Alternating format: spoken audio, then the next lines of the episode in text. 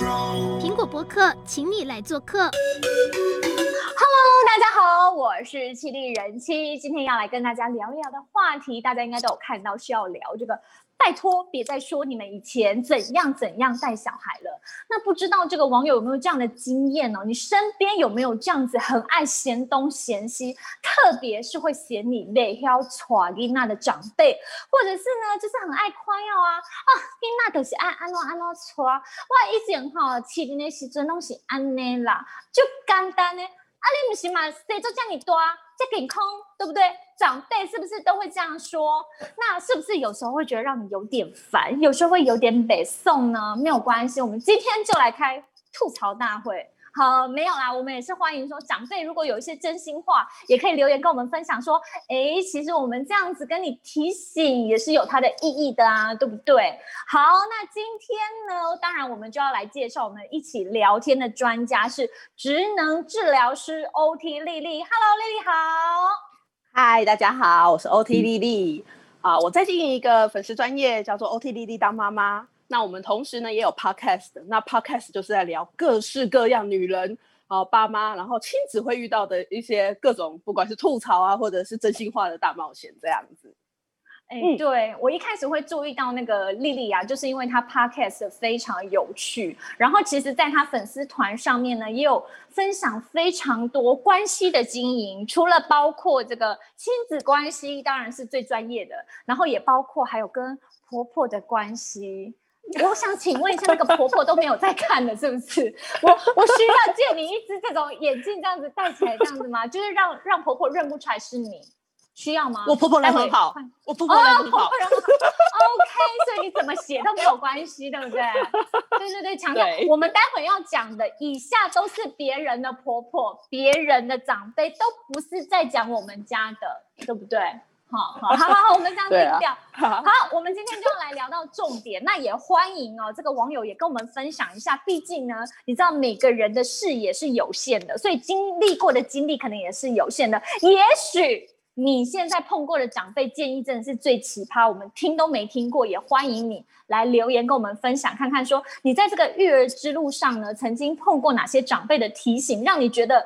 呃，可能有时候有些有趣，那有时候可能是有些无奈，或者是让你觉得很奇葩。我们我们真的很想来听听看看谁的最奇葩。哎，那我要问一下丽丽，那你过去都不是你婆婆，都不是你家长辈，还是什么？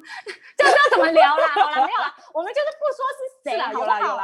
好了好了有，好，你讲讲看你听过最奇葩对你育儿的指点，你觉得听起来有点靠北的，大概有什么？你知道？你知道我请孕假那一年啊，就是推小孩去全联哦，有情绪了，有情绪了。今天这种，今天这种下雨天小孩，对对，就是没有没有很狼狈而已。然后想说，哦哦，还是很狼狈。然后就就有阿伯就这样子冲过那个街口，然后告诉我说：“你怎么可以让小孩淋雨？”然后我心里想说：“这不是来毛毛雨吗？” 对啊，你一点不会怎么样吧？对啊，他帮你打伞吗？有有那个出一只，只出一张嘴，啊、那么磨练耍伞猴啊，对不对？就是好了，就是很爱，啊、有时候路人就会各种指教，对，对不对？没错，没错。然后还有还有遇到就是，你知道那个下班的公车其实很吵，大家都很累嘛，对不对？对，当然了。然后对啊，然后我想说，我带着小孩，然后那个时候我儿子走，我就想说不要吵到别人，就给他塞。塞奶嘴，奶嘴，因为我想说大家，大家，大家在车上都下班下课很累啊，然后就阿婆就说，这么大了，你怎么给他吃奶嘴？然后就动手来拿我儿子的奶嘴，你知道吗？我想说你有事吗？很夸张哎，我们不讲就算了，他还去，他动手哎、欸，哦，他还去拔哎，夸张了。然后那你怎么反应啊？那个那个公，那真的会。哎，我吓傻哎，因为我觉得那超没礼貌的，讲就已经够让我翻白眼了，他居然还动手。可是你现在会生气，可是你我当下我当下傻住哎，我当下傻住，想说哇，你你你在做什么？然后我大概隔了四五秒，对，就是你不觉得这个是这一个合理的范围里面会出现的事情？然后我大概隔了四五秒，我才说不要碰我小孩。嗯，对对，那你你也算很有礼貌哇！有的人真的是真的可能就会开骂了哎、欸。毕竟你这讲就讲，我我但我听过，就是有类似不是我的小孩，然后就是就是也是那种很，我觉得只能说他们就是热心，然后结果他就看到他就会说，哦、哎呦，让归回啊，够爱让婆，爱你是没有脚不会关你屁事，对，然后就心想说，真的，其实也不是我小孩，但是我在旁边我就真的就翻一个白眼到火星去，我就想说关你屁事，就是。人家妈妈跟他孩子有自己的一套，你也不知道那孩子可能发生什么情境，maybe 他不舒服，或者是他虽然他很大了，但是他可能现在状况不好，就是需要抱抱一下。那你如果这么热心，也许你可以先问问看，说，哎，怎么了？需要帮忙吗？之类，然后再来下你那些评语，对不对？然后就是、嗯、啊，有时候听到的时候就真的很很，我就觉得没有必要，而且而且特别是我真的最不能忍受，就是在孩子面前讲。然后你去让孩子听到，就是那种很负面的话语，说、嗯、你怎么这么不行，不 OK？那我就觉得这样子真的是有什么事，阿伯，我们可以去旁边一起讨论育儿方法，但是可以不要在我孩子前面讲，对不对？就是有时候，有时候会这样子讲啦。虽然虽然说知道他们热心也不是坏事，而且而且我要跟你说，我之前有多惨的，是啊、就是我我现在看一下有没有网友愿意跟我分享。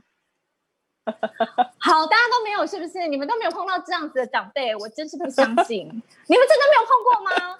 就是没有那种，就是好，就就来讲我妈妈，像我我也经常、欸、有听过 我妈，我妈妈都会跟我说那个，为什么小孩又感冒了？是不是你冷气开太冷？我就心里想说，你是不是没有给他穿什么？对，然后是不是斗宅着凉了？这样我妈妈就很爱说我冷气开了。可是你知道，我小孩其实是异位皮。异位性皮肤炎，异位性皮肤炎，对，对你只要开的就是暖一点，我也很怕他冷。我其实有时候都盖被了，但是我就一直起来摸他看他。但是你只要多温度如果高一点点，它真的就就会一直开始这样一直抓一直抓，那它也睡不好。所以我是只好开的比较冷啊。完蛋了，我需要跟我妈他就会跟你讲说，而且他就跟你讲说，你怀孕的时候吃什么东西？你怀孕的时候吃太多虾子。我跟你说，我超生气，所以你才让这个异位性皮肤炎。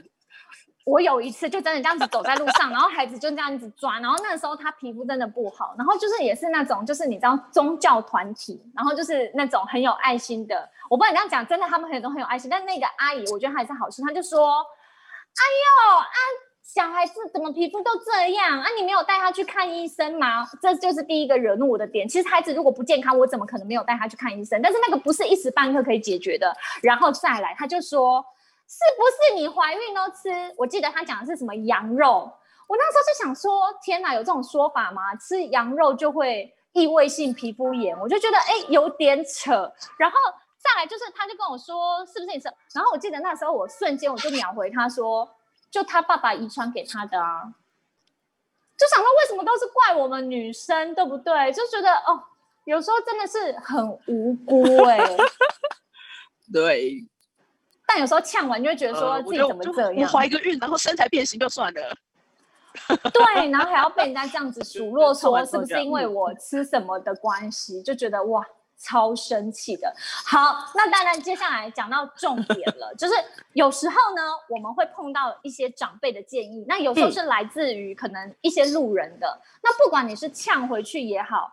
或者说你是啊、呃、很有修养，你就觉得听听就算了，因为我们也可以理解，其实有时候鸡婆是一种善意啦，虽然不中听，但他本意并不是要伤害你。OK，我也可以理解。但是有一些长辈是可能是你要一直相处的，比方说是像婆婆啊、啊公公啊，或者是你自己的爸爸妈妈，嗯、他们有时候跟你的一些育儿。的想法就是不一样，有很大的冲突的时候，这个时候我们到底该怎么办？嗯，你会给他们什么样的建议？是不是应该要分开讲？因为对付婆婆的跟不要对待婆婆的跟对待爸爸妈妈的有可能不一样。爸爸妈妈可以直接一点嘛？那婆婆还是要我们要有礼貌，对不对？嗯，你你可是我觉得最重要的是你人际的界限，我会建建议大家就是你的人际界限自己要踩稳。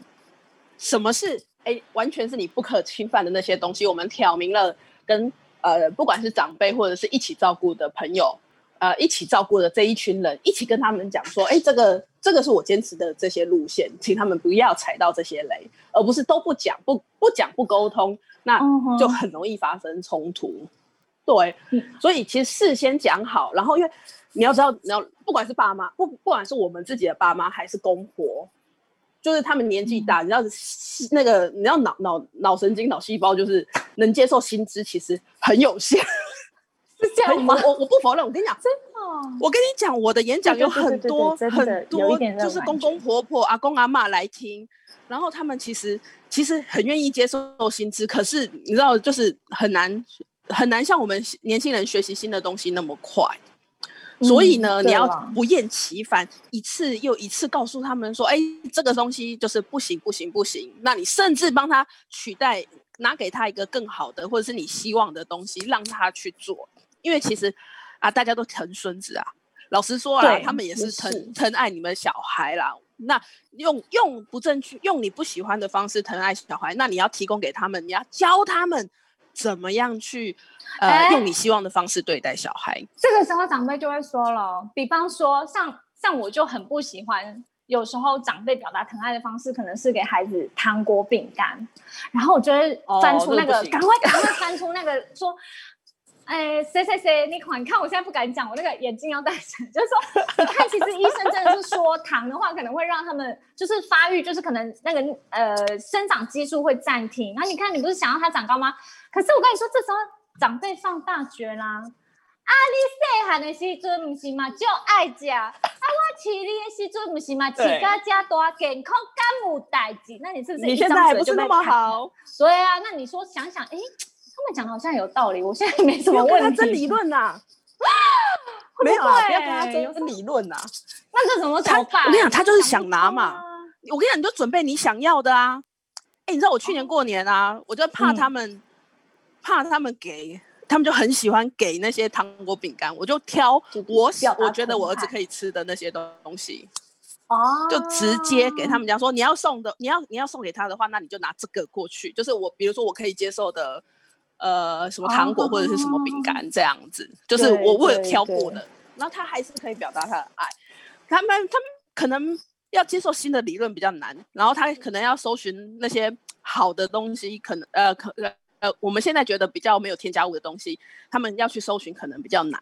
那不如我们干脆就帮他准备好，这样子来这样子来做的话，他又可以表达他的喜欢，他又可以表达说哦，阿公阿妈都有给你们东西吃，可是。哎，给的东西又是我们自己觉得认可的，那就是两全其美的方法啦。哎，真的，因为你说有时候长辈真的是久久才看到孩子一次，那你说他也很难短时间之内说跟他建立什么关系。那最快的方式当然是说，啊、呃，给他一点小糖果、小饼干、小玩具，孩子喜欢的嘛，很快的笼络。对，对对对对，那这我觉得这无可厚非啊。对，就可以兼顾的话，当然就是最好的。好，我们来看一下，我要来看网友的经验了。好，真的有人呼应啊，说有些这个应该是在讲路人。今天他就说，很多人都仗着爱心当借口，无视自己言语霸凌的无理。我觉得他说的真的很好，因为有些人其实他觉得他是有爱心，但是他说话不一定是有礼貌的。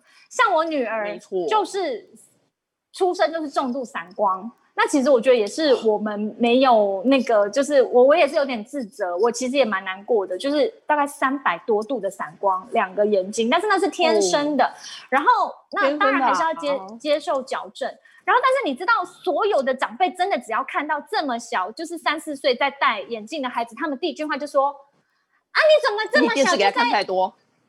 对，而且他会直问孩子说：“你是不是都在看电视？”他们是已经贴标签在他身上了，他就会对着他问，还不是对着我问。要是问我，我还可以解释。对，我还有一次骑摩托车就这样骑骑骑在旁边，然后那个阿姨就看着我就笑，然后我这个人也是很爱聊天，我就这样笑，我想说哎，是不是要跟我抬杠追？他就是，然后结果他就对着我小孩说：“啊，怎么这么小就要戴眼镜？”我整个白眼就翻到火星去，然后我就。当下就很火，我就跟他，我就真的有点抓狂，我就因为他看起来就是台语系阿嬷，我就直接跟他，我就因为我还小孩听不懂台语，我就跟他说：“阿妈，你别再你讲，伊这是天生的，你敢知？你安尼讲，你哪会敢讲呢？”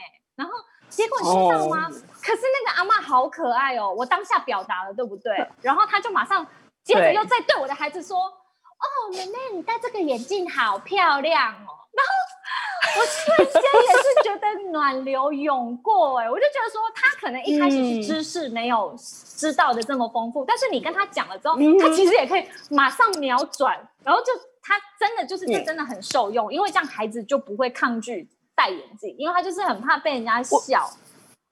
嗯，我我觉得你的做法很好哦，我觉得你的做法真的很好。你你没有说我很没礼貌吗？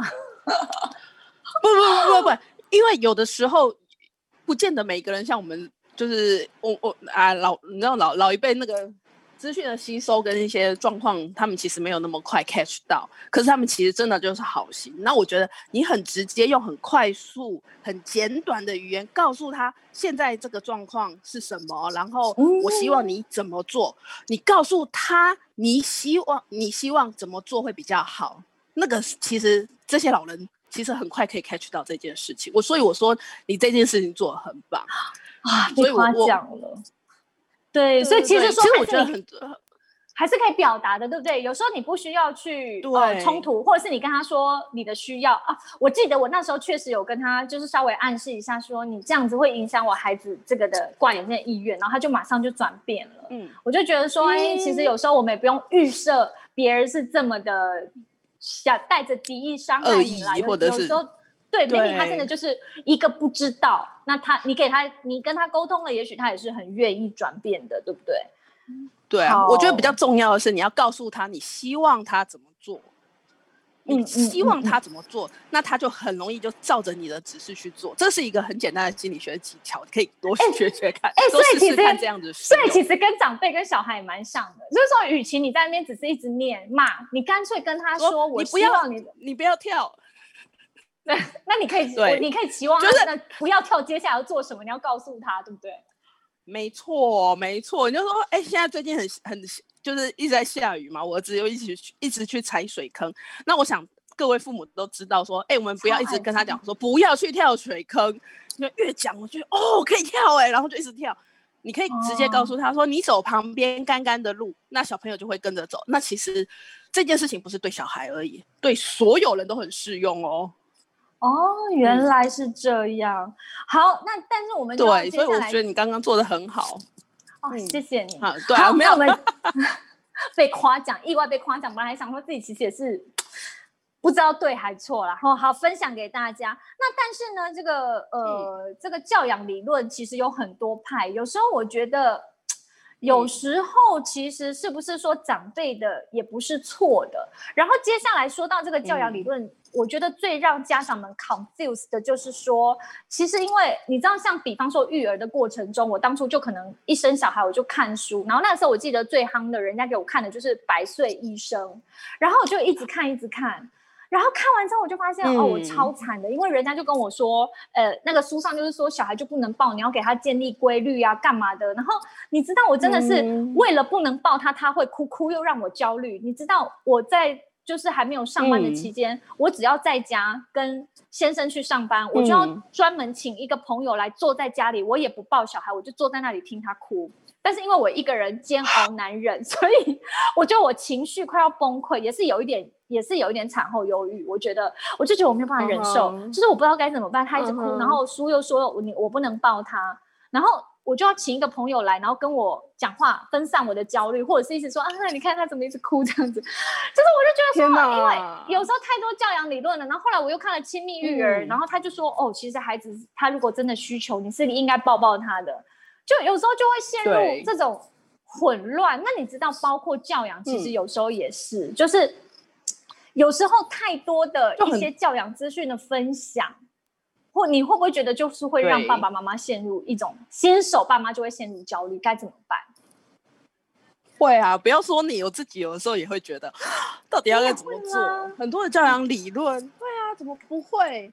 就是嗯，尤其是你很在意这个是我们自己的小孩，然后你很在意说，哎，某某人说，如果你这样子做，然后未来会影响他一生。哦，对，时候那种都吓死我。我觉得如果有那种标题，我就马上点开看，说到底是我什么会影响他一生？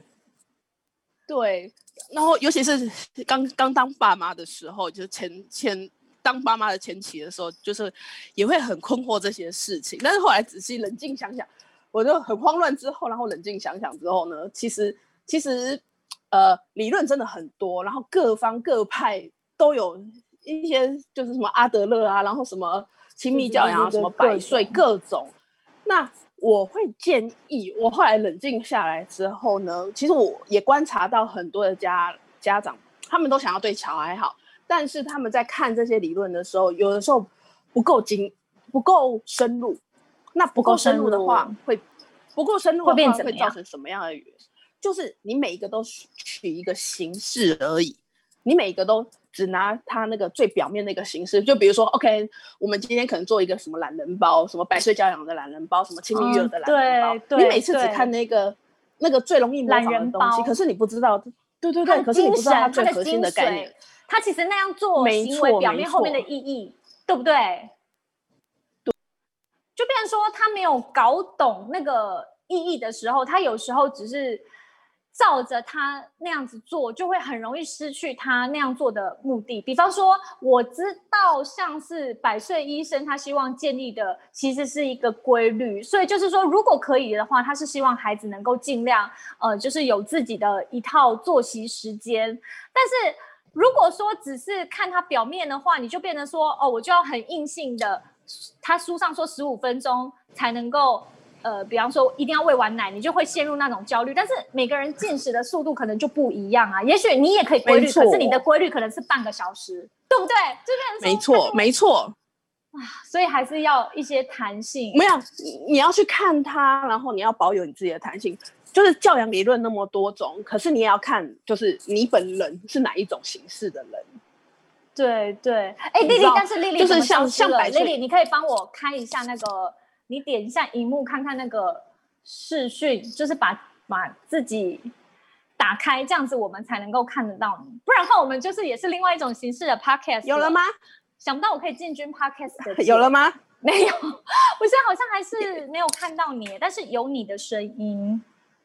想问一下导导播，这能协助处理吗？还是说我们就这样子？默默的听着丽丽的声音，还是丽丽接下来有什么料要大爆料？所以我转了方就就把自己藏起来。有了吗？哎，有有有有有有，好有，我有看到你了，有有有，好哦，谢谢丽丽。OK OK，好，那呃，我想，哎，我刚刚觉得你讲的有一套就是超有道理的，就是说那个呃，教。教养不能够只有学表面的这个部分，你知道，像我就会觉得啊，有一些家长他们就会觉得说，嗯、我我真的很受不了这个部分，我一定要聊。就是有一些家长，我觉得他们错误理解了，就是对于。现在人常常讲的就是说要给孩子的尊重，哈，然后呃，就是那种教养理论，就是说你不要打骂。Oh, 其实我觉得这一项你不要打骂。对，我觉得这其实是好的，但是有时候我都觉得他们学的很表面。比方说正向应该是说我基本上我大部分用鼓励的，那责骂的时候我应该是不流于情绪。就是你知道以前过去，如果我爸妈可能他们如果情绪已经不好了，在焦虑了，你这时候再惹他，你一定会被揍。可是揍不一定是你有错。而是因为你惹得他们很烦，于是被打。那我觉得这当然是错的。可是现在很多爸妈就会觉得说，把那个正向，我都觉得他们有点错误理解。说不管怎么样，你知道吗？我真的在、嗯、在那个就是呃，像那个育那种就是小朋友一起玩的那种场所里，我就看到我，因为我有一阵子刚好在思考，到底我该不该体罚，因为我是一个会体罚的家长。然后我那个时候就刚好就是碰到这个例子，就让我觉得说，我觉得我也没有错。比方说。他们都说，如果你爸爸妈妈老是用暴力对待孩子，孩子就会变得暴力。然后呢，我就在那个，我真的是看过好几次，就是有那种妈妈就是会说：“妹妹呀，你怎么可以打哥哥呢？这样不行哦。”然后我就是整个这样子傻眼，这样转过去，我就想说：“天哪，我有没有听错什么？”就是他他的口气就仿佛是。他女儿打翻了一杯水，我相信他女儿打翻水，他肯定也是跟他说：“妹妹啊，你怎么打翻了一杯水？”然后他打了他哥哥，他也是跟他说：“妹妹啊，你怎么打了哥哥呢？”我就心里想说：“所以呀、啊，爱的教育有用吗？没有用啊！这妈妈看肯定就是不体罚，也不凶，他觉得说我们就是要保持跟孩子沟通情绪的正向。可是我就觉得哇，好奇怪，你的孩子怎么会做错事的程度不一样？可是你你去跟他提醒的时候，你的语气都一样。”那他怎么能够区分说，我今天不小心做错一件事，跟我真正的犯了一个很严重的错误，这是有程度的差别的，对不对？没错，你讲得很好啊。就是所谓，其实现在很流行一个叫做正向教养，但是正向教养不代表你不去跟他说道理，不代表你不呃对他的行为提出指正。我觉得这个是不一样的事情。我觉得，哎，你可以，你可以是不打骂，因为有的时候打骂很容易流于情绪上面的发泄。就像你刚刚说的，我们小时候啊，然后不给小，然后就 也是给小，也是承认了，对，对不对？然后对，然后对啊，然后然后你就你就是踩到狮子的鬃毛在，然后可能以前人也比较，我们台呃，我我我想东方人或台湾人，其实在情绪教育这这一块，其实。